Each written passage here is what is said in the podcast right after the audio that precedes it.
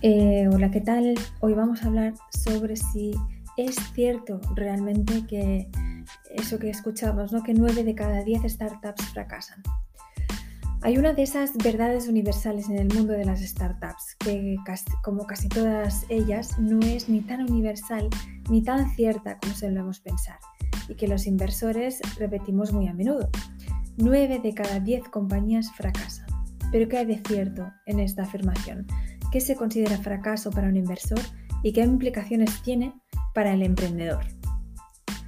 Esta mm, estadística, la de 9 de cada 10, que llena de aprensión y temor hasta el más valiente, encierra por supuesto una realidad en sí misma, pero tiene dos aspectos enormemente matizables y sobre los que creo que vale la pena que discutamos. En primer lugar, ¿qué es el fracaso? El tema del fracaso en las startups Em, realmente tiene que ver con un elemento previo y es la definición de éxito. Y es que socialmente en el ecosistema emprendedor parece que la definición comúnmente aceptada es que el éxito es conseguir inversión de fondos, fondos de venture capital. Cuanto más grandes y más extranjeros, mejor. Y luego vender la empresa por una cifra obscena de millones. Sin embargo, creo que esta es solo una de las opciones quizás la más extrema. Eh, pero hay una enorme gama de matices, absolutamente personales para cada fundador y que conviene también tener en cuenta. Tener éxito es tener una empresa que gana dinero todos los meses. Tener éxito es crear un negocio que aporte un valor enorme a sus clientes o usuarios. Tener éxito es hacer algo que amas y que te hace sentir bien. Tener éxito es poder tener una empresa y a la vez una vida privada, rica, sana, saludable. Todas estas definiciones son tan válidas como la de ganar una cantidad obscena de dinero, pero no todas tienen el mismo interés, obviamente, para un inversor.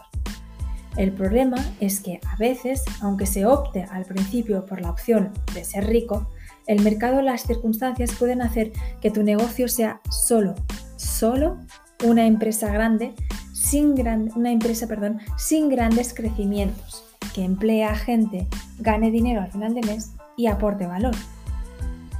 Aunque estas cosas pueden suceder a lo largo del camino, creo que es clave que ninguna startup se plantee buscar dinero de inversores privados si no está dispuesta a intentar el ejecutar y hacer crecer un modelo de negocio que sea ambicioso y escalable. Segunda cuestión, ¿Para quién es un fracaso? Y con esa pregunta entramos en el meollo de la cuestión. Para un inversor, la aspiración mínima es que el total de sus inversiones, lo que llamamos portfolio, en conjunto tengan un retorno no solo positivo, sino que además genere unas plusvalías comparablemente superiores a las que tendría si invirtiera en otros activos de menor riesgo.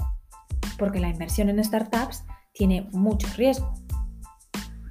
Y claro, si el estándar es que de cada 10 inversores, solo uno o dos son realmente, de cada 10 inversiones, perdón, solo una o dos son realmente exitosas, aunque no es en, en absoluto el único modelo, quiere decir que solo uno o dos inversiones son capaces de generar suficientes retornos para cubrir el resto de pérdidas y además generar beneficios. Pero la pregunta que a menudo no nos hacemos es, ¿qué pasa con las otros 8 o 9? Pues típicamente 3 o 4 cierran en un periodo de 5 años. 4 o 6 se convierten en malas inversiones, en tanto en cuanto no generan retornos suficientes para cubrir el riesgo asumido. Y una o dos generan esos grandes retornos de los que hablábamos. Pero la clave está en entender quiénes son esas 4 o 6 empresas. A menudo son compañías que no han podido hacer realidad ese alto potencial de crecimiento y que a pesar de haber alcanzado la rentabilidad, no tienen una forma de devolver el dinero a sus accionistas, más allá de los dividendos anuales. Quizás se encuentran en la zona gris. Es decir, no son compañías que a priori, a priori vayan a ser compradas, en las que vaya a invertir un gran fondo comprando las acciones a los inversores previos, o que se planteen salir a bolsa pero son compañías rentables y que incluso pueden estar creciendo, aunque no de forma explosiva. Esto nos lleva a uno de los temas más controvertidos y de los que menos se suele hablar públicamente, y es la desalineación real entre inversores y emprendedores. En el lado de los inversores, a los inversores les interesa seguir apostando, seguir invirtiendo y ayudando a potenciar el crecimiento escalable de aquellas empresas en las que participan y que van bien.